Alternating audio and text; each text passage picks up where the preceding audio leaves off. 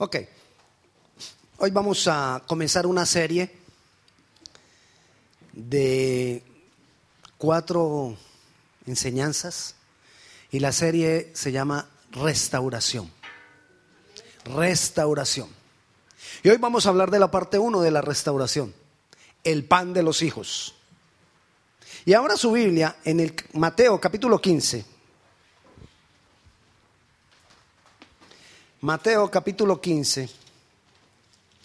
Y vamos a leer desde el versículo 21 hasta el 28.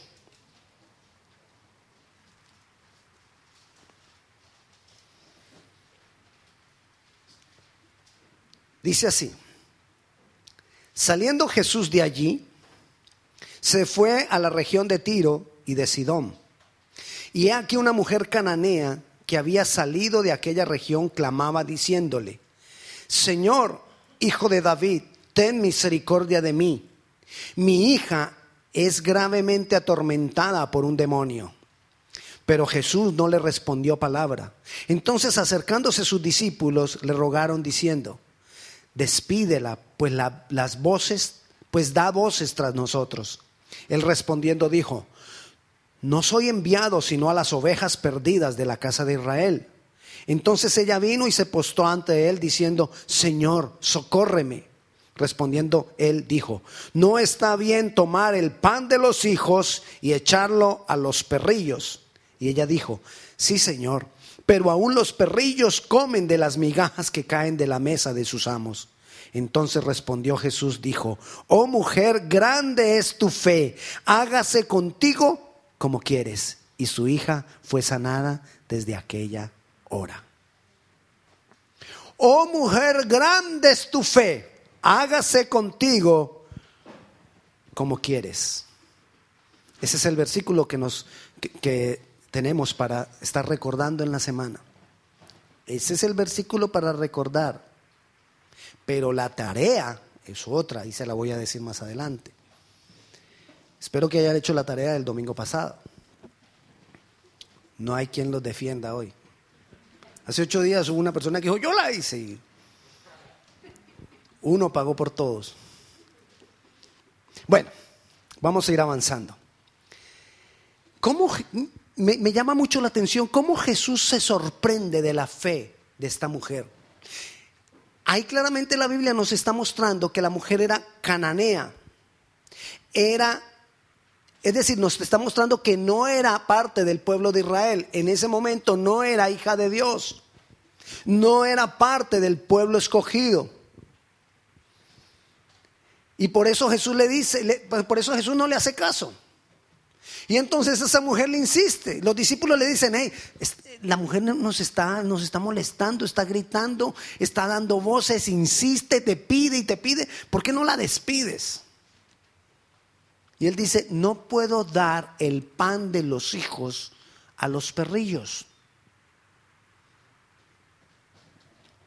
Y va y le dice eso a la mujer y la mujer le dice, sí, yo sé que no soy hija, soy perrillo, no soy hija, pero aún una migaja de lo que tienes reservados para tus hijos, una migaja que me toque, me hará el milagro. Esa fue la gran fe. Una migaja de tu poder. Una migaja de tu amor. Una, una migaja de tu atención. Me basta para que mi milagro sea hecho. Esa fue la gran fe de ella. Ella no necesitaba todo el poder de Dios porque ella sabía quién era Jesús. Ella no necesitaba grandes manifestaciones porque sabía que ese era Dios. Y con una migaja, una mirada de ese Dios, ella tendría. Esa fue su fe.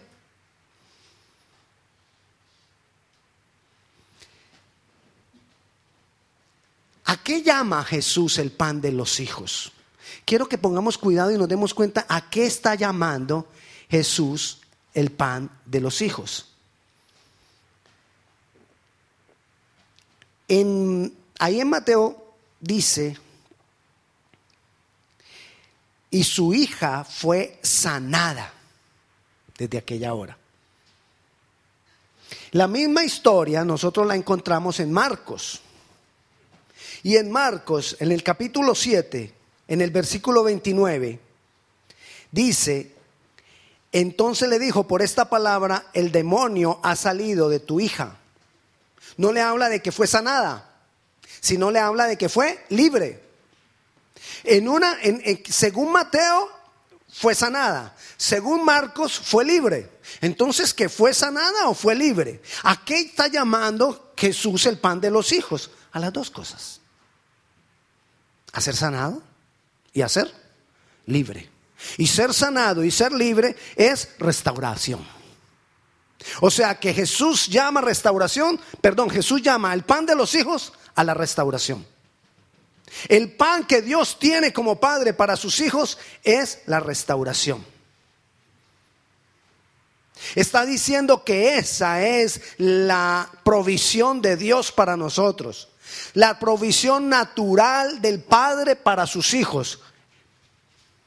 Es como quien dice lo, lo, obvio, lo natural, lo que tiene que darse de un papá para los hijos, de mí para ustedes, es restauración. Así como un papá naturalmente le da comida a sus hijos, le da pan a sus hijos, entonces así mismo yo voy a darles a ustedes naturalmente restauración. No digo que Dios esté obligado a darnos, porque ¿quién somos nosotros para decir a Dios que está obligado? Pero sí digo que Él mismo determinó que la restauración era algo que iba a salir de él casi como por obligación. Como el child support. El pan de los hijos. ¿Qué es el child support? Sino que el papá tiene que, tiene que darle a sus hijos. ¿Verdad? ¿Ok? Entonces, lo que Dios dispuso que Él nos iba a dar a nosotros así, porque sí, porque es sencillamente Padre, es la restauración. Él no la da a nosotros.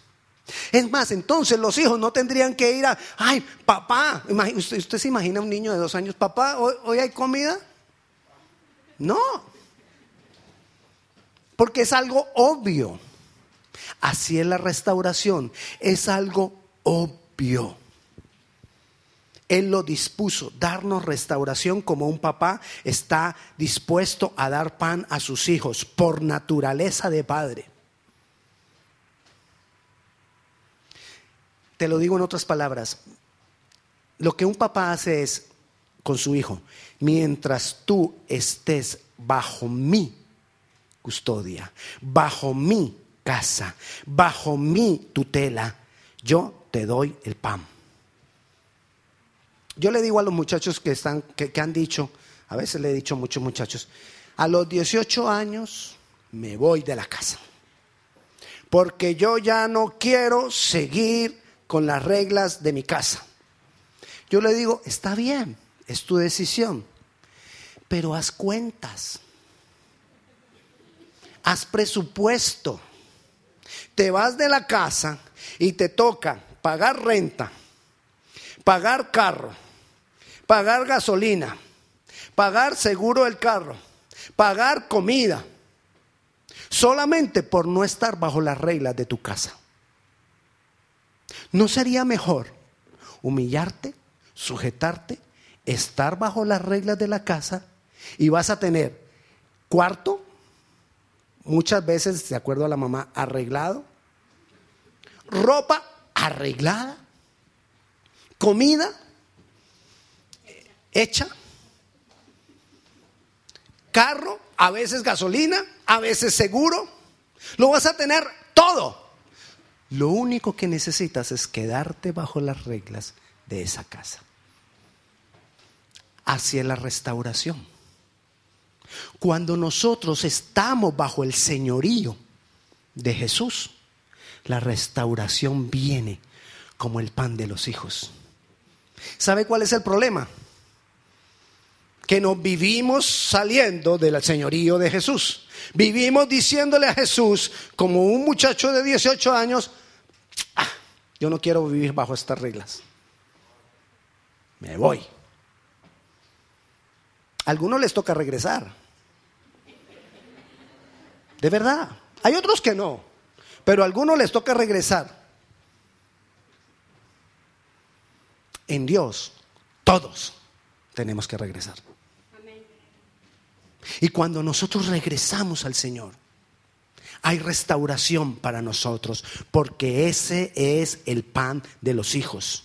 Mientras tú estés bajo la custodia de Dios, mientras tú estés bajo el señorío de Dios, Él nos dará a nosotros la restauración como el pan de los hijos.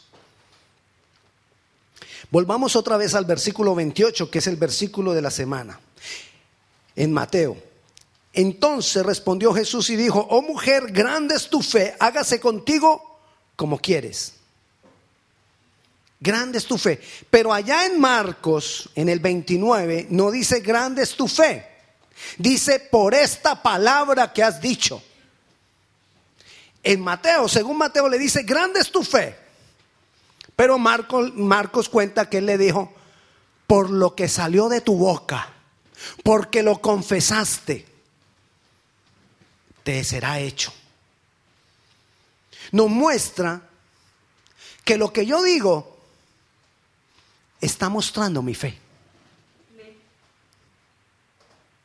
Entonces, por ejemplo, Marcos vio que la mujer dijo eso a Jesús y dijo, esta mujer es de gran fe. Marcos dijo lo que ella dijo. ¿Entiende la diferencia que hay en los dos pasajes? Entonces, le insisto, lo que digo muestra lo que yo pienso. Lo que digo muestra mi fe. Lo que digo dice lo que yo creo. ¿Cómo llama Jesús a las personas que son al contrario? ¿Cuáles las personas que son al contrario? Cuando digo una cosa pero creo otra. Cuando digo una cosa y creo otra, Jesús los llama hipócritas. Y se lo dice a los fariseos, porque los fariseos decían una cosa Decían que eran hombres de Dios, decían que amaban a Dios, decían que conocían las escrituras, decían esto, decían aquello, pero la verdad, la realidad, ¿cuál era? Que ellos creían otra cosa. Entonces Jesús por eso les dice a los fariseos hipócritas. Una persona sincera, una persona que no tiene el deseo de tener hipocresía con Dios, sencillamente lo obra así. Lo que dice es lo que cree. Lo que dice muestra lo que cree. Según eso, ¿qué pensaba esta mujer? ¿Qué era lo que pensaba la mujer cananea? ¿Qué era lo que pensaba esta mujer? Esta mujer pensaba que una migaja era suficiente. Y lo dijo. Era lo que pensaba, era lo que creía. Ella creía que Jesús era el Hijo de Dios. Por eso dijo, Señor, hijo de David. Ella sabía que el Mesías vendría de David. Entonces le está diciendo, Señor, tú eres Dios. Y como tú eres Dios, yo creo que una migaja, con solo una migaja, hay suficiente para mí. Ella pensaba que era tal el poder de Dios y era tan grande el poder de Dios que con una migaja de ese poder ella sería restaurada aún sin ser hija. ¿Cuánto más tú y yo que somos hijos de Dios? ¿Cuánto más tú y yo que por haber creído en Jesucristo como Señor y Salvador, somos no tanto no tanto que lo merecemos, pero tenemos el derecho. Tenemos el derecho de que el pan de Dios sea para nosotros. ¿Cuánto más a nosotros? El problema es que no tenemos la suficiente fe. Y le hago esta seña de poquita. Porque no necesitamos una gran fe, necesitamos poquita fe, pero en un gran Dios. Nosotros nos confundimos y que creemos que necesitamos una gran fe en un Dios. Y no, es al contrario. Necesitamos, así sea, un poquito de fe, pero en un Dios grande. Eso es lo que necesitamos.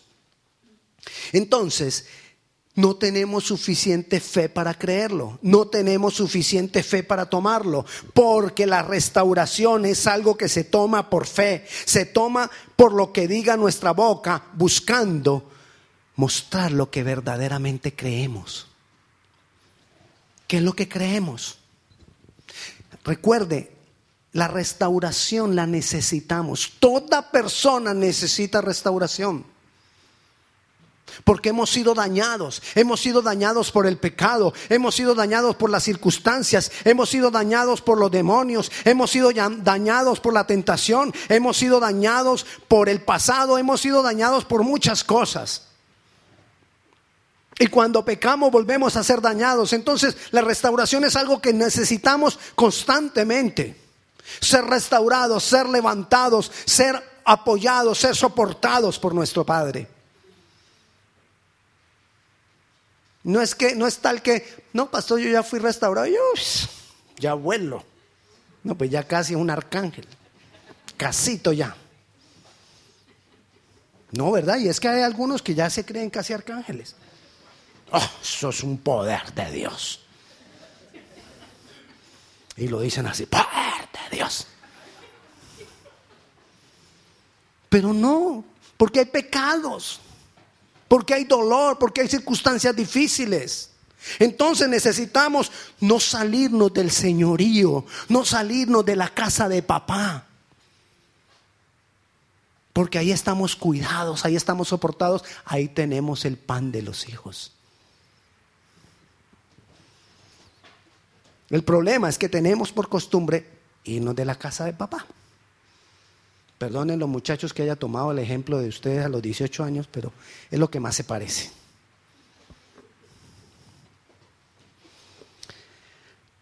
¿Qué tiene que ver o en qué consiste la restauración?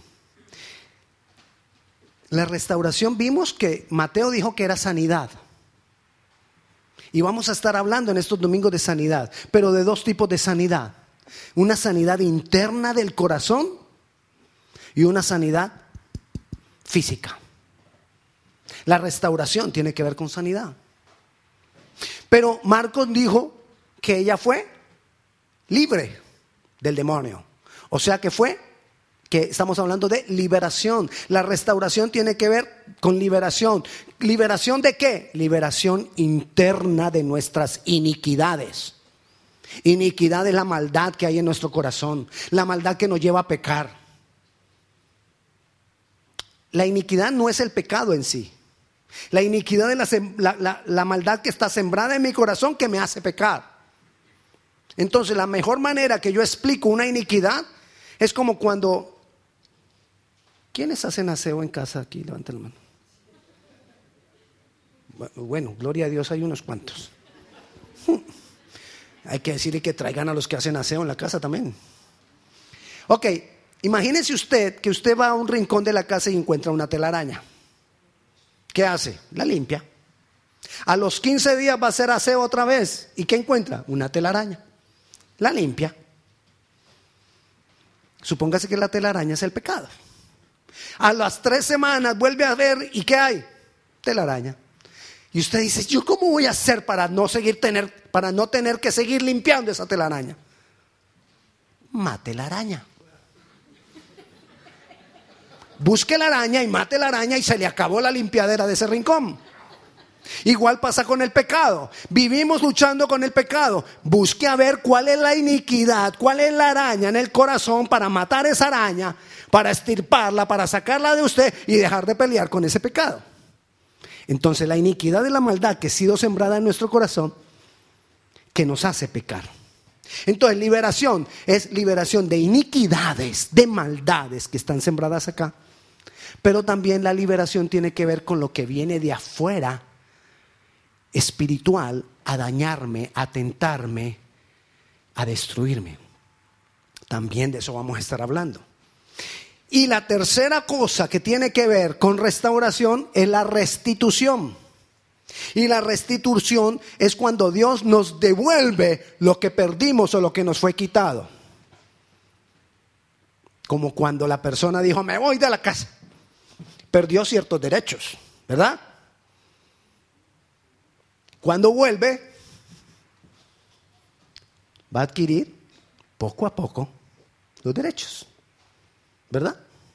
Así es la restitución. Dios nos quiere restituir y nos quiere restituir también de dos maneras.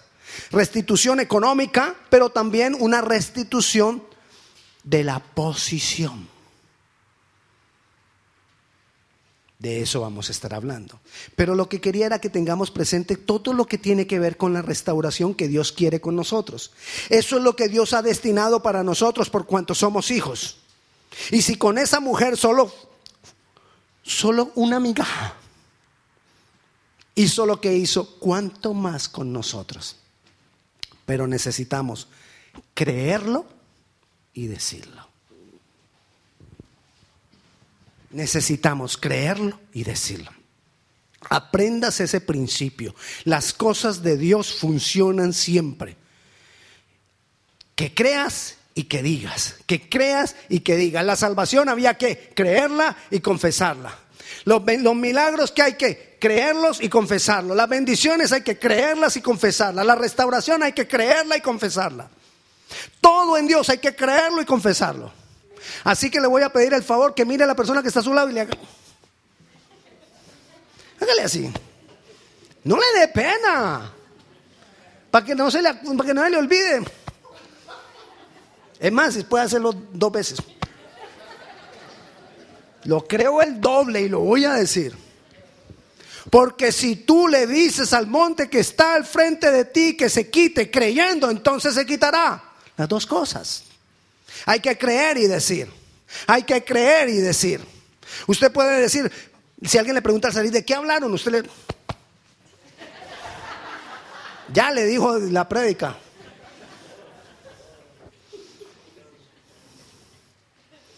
Pero hay algo que yo aprendí. A, ustedes, a algunos les gustan las películas de guerras y todo eso. No les gustan las películas. A todos, pues, románticos, pues. Y... Bueno, está bien. Algo que aprendí en las guerras. No es que yo haya ido a la guerra, sino que cuando uno se mete en la película, uno, sí, uno está en la guerra. Ustedes como que no se divierten en las películas. Algo que aprendí en las guerras es que quien tiene la información tiene el poder. Sí, así es. Y los generales lo que buscaban era tener toda la información del enemigo para poder vencer. Quien tiene la información tiene el poder. Quien conoce la información tiene la victoria. Es mejor, es decir, la mejor defensa es estar bien informado. Es la mejor defensa. Entonces yo te voy a dar alguna información para que tú creas y digas. Creas y confieses. Porque con esa información vamos a comenzar o a continuar nuestro proceso de restauración. Y la primera información que necesitamos tener clarita es la primera cosa que ha inquietado al ser humano desde que existe. Usted sabe qué es lo que ha inquietado al hombre desde que existe, mejor dicho, desde, desde Adán y Eva. Según los científicos, desde los ¿Cómo es que se llaman los, los que vivieron en las cavernas y todo eso? Los, los cavernícolas, pues claro, que vivieron en cavernas, pues son cavernícolas. Ahí, voy llegando, ahí voy llegando. Ok, nosotros decimos desde allá, desde Adán y Eva. Ellos dicen desde los cavernícolas. Ok, lo que más ha inquietado al hombre desde el principio es de dónde vengo. ¿De dónde venimos? Entonces, para resolver la cuestión de dónde venimos, se han inventado filosofías, religiones, se ha inventado de todo. Y yo quiero decirte, por ahí comienza todo. Tú y yo no somos un accidente cósmico. Ay, que una explosión y ¡boom!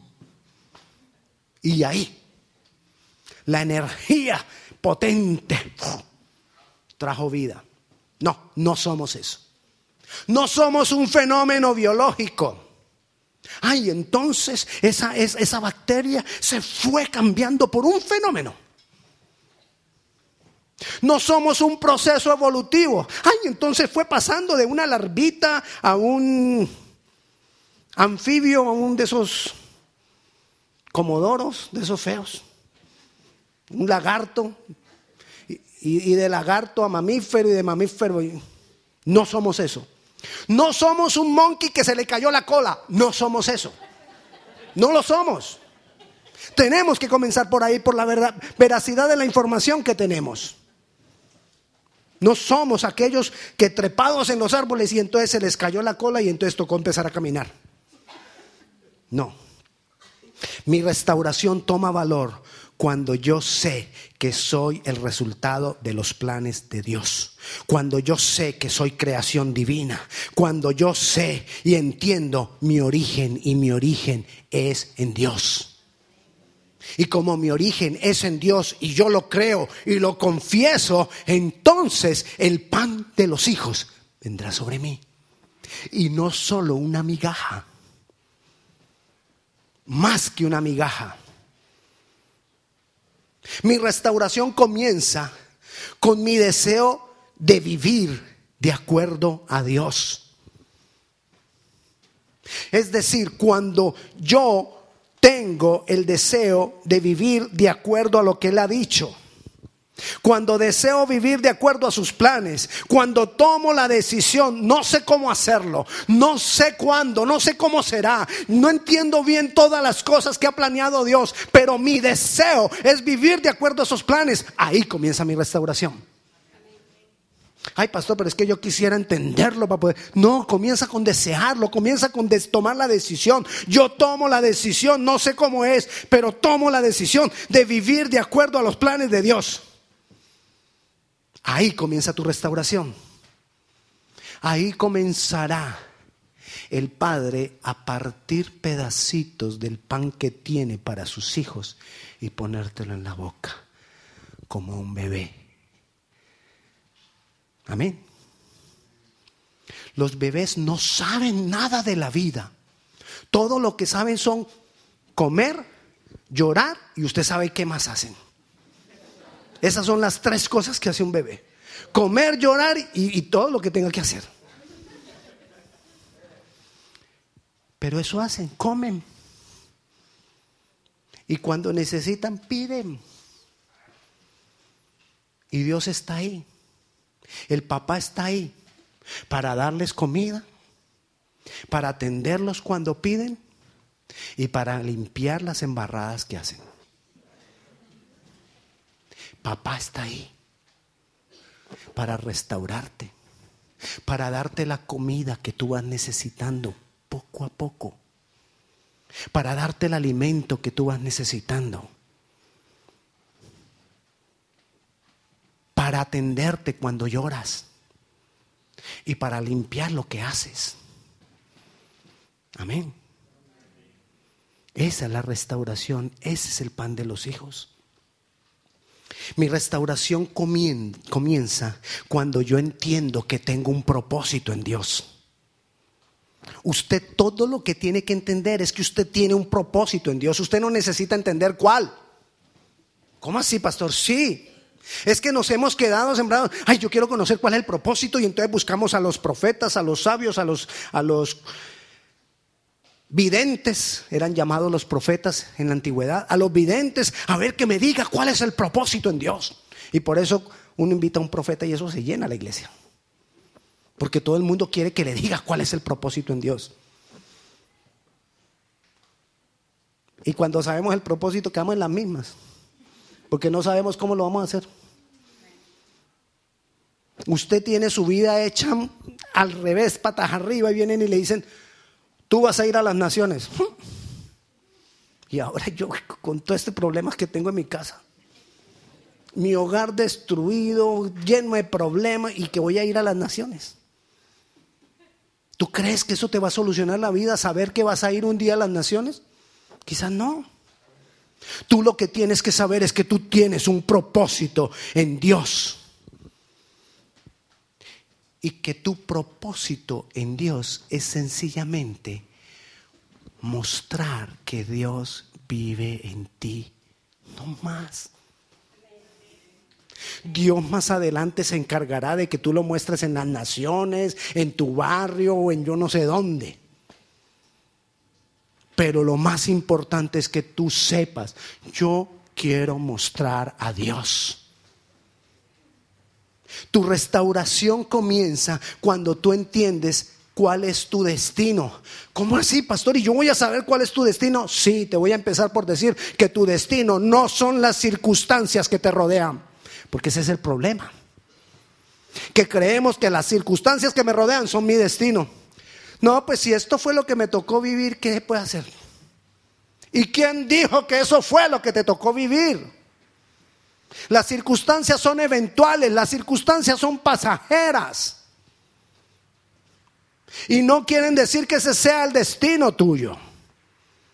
Es más, si tú quieres, te tomas de la mano de Dios y cambias las circunstancias. Porque las circunstancias no son tu destino.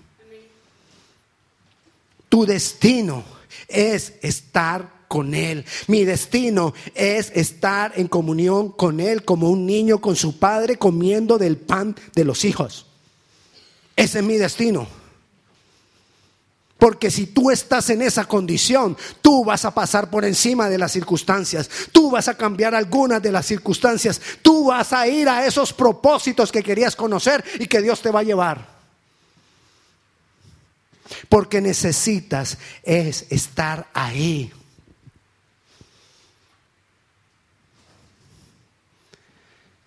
Tantas veces he, oído decir la gente conformándose con las circunstancias diciendo, pues si eso fue lo que Dios me puso, pues ya se hace. Me tocó, vea. Ni modo, pastor, eso fue lo que Dios quiso. No, eso no fue lo que Dios quiso. Nosotros podemos cambiar muchas de las circunstancias, pero ¿de dónde vienen las circunstancias? Las circunstancias, una, unas vienen de la mala administración que la humanidad hemos hecho sobre el planeta. La cantidad de cánceres que hay es por eso. La cantidad de enfermedades raras que aparecen es por eso. Ay, pastor, ¿y a mí por qué me habrá tocado esta enfermedad? Y, esto no había antes y ahora sí me tocó a mí. Estamos en el mundo, estamos en el planeta y, el ser humano administramos más el planeta. Nos tocó. Pero eso no es lo que Dios quiere. Otras circunstancias son por decisiones de nuestros padres. Sí, sí. Decisiones erradas que tomaron nuestros padres han determinado algunas circunstancias sobre nuestras vidas. Eso no quiere decir que tú te tengas que conformar a ellas. Es más, tú las tienes que cambiar para que tus hijos no tengan que vivir esas mismas circunstancias. Y perdone que hable duro, pero me voy emocionando. Otras circunstancias son por nuestras malas decisiones, por errores del pasado.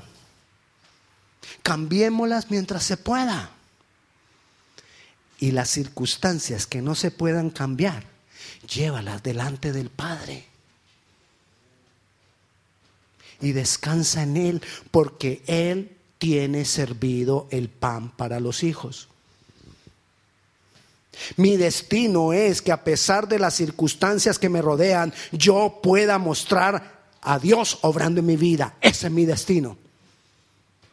Que si, que si hay una enfermedad, tú puedas mostrar a Dios a pesar de la enfermedad. Que si hay problemas en tu casa, tú puedas mostrar a Dios a pesar de los problemas que hay en tu casa. Si tú tienes problemas en tu personalidad, que tú puedas mostrar a Dios a pesar de los problemas de tu personalidad. Y entonces ese, esa enfermedad, y entonces ese problema en casa, o entonces ese problema en tu personalidad tendrá que ir cambiando por el obrar de Dios en tu vida.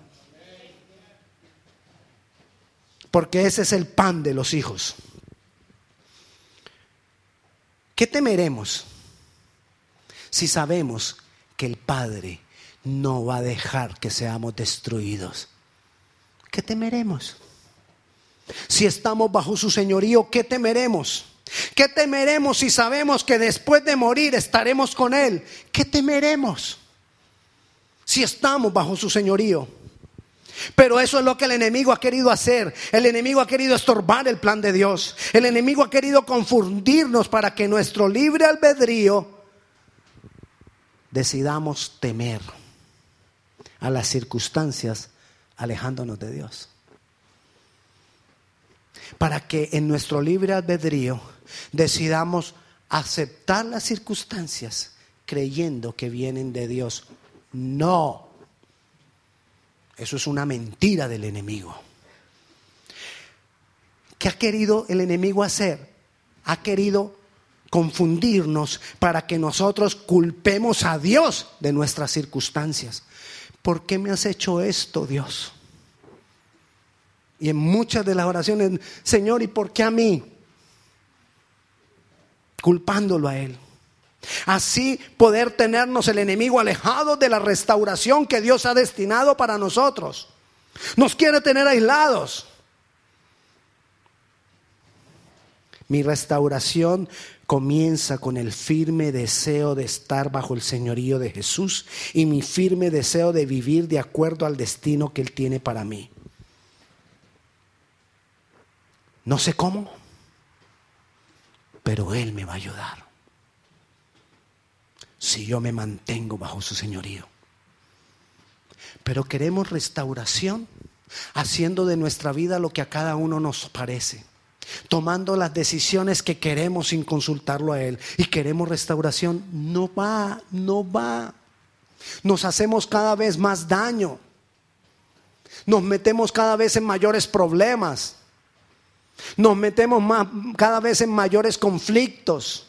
Nuestra vida cada vez se enreda más y nuestro dolor se aumenta y nuestra incomprensión se aumenta de la vida. Cuando todo lo que tenemos que hacer es saber que yo soy parte del plan que Dios tiene, que yo fui creado con un propósito eterno y que mi decisión es estar bajo su señorío para que Él pueda cumplir ese propósito y ese destino conmigo. Es el todo. Vamos a estarte a dar tu información. Los pastores tenemos que darte la información, pero quien decide qué hacer con esa información eres tú. Y no necesitas todo el pan. Con las migajas tuvo ella. Cuanto más que tú eres hijo. No necesitas saber todo el panorama de la restauración. No. No necesitas ser un experto en restauración. No. Todo lo que necesitas es mantenerte bajo su señorío. Y estar creyendo y declarando que Él es tu Padre y que ese pan está servido para ti. Amén.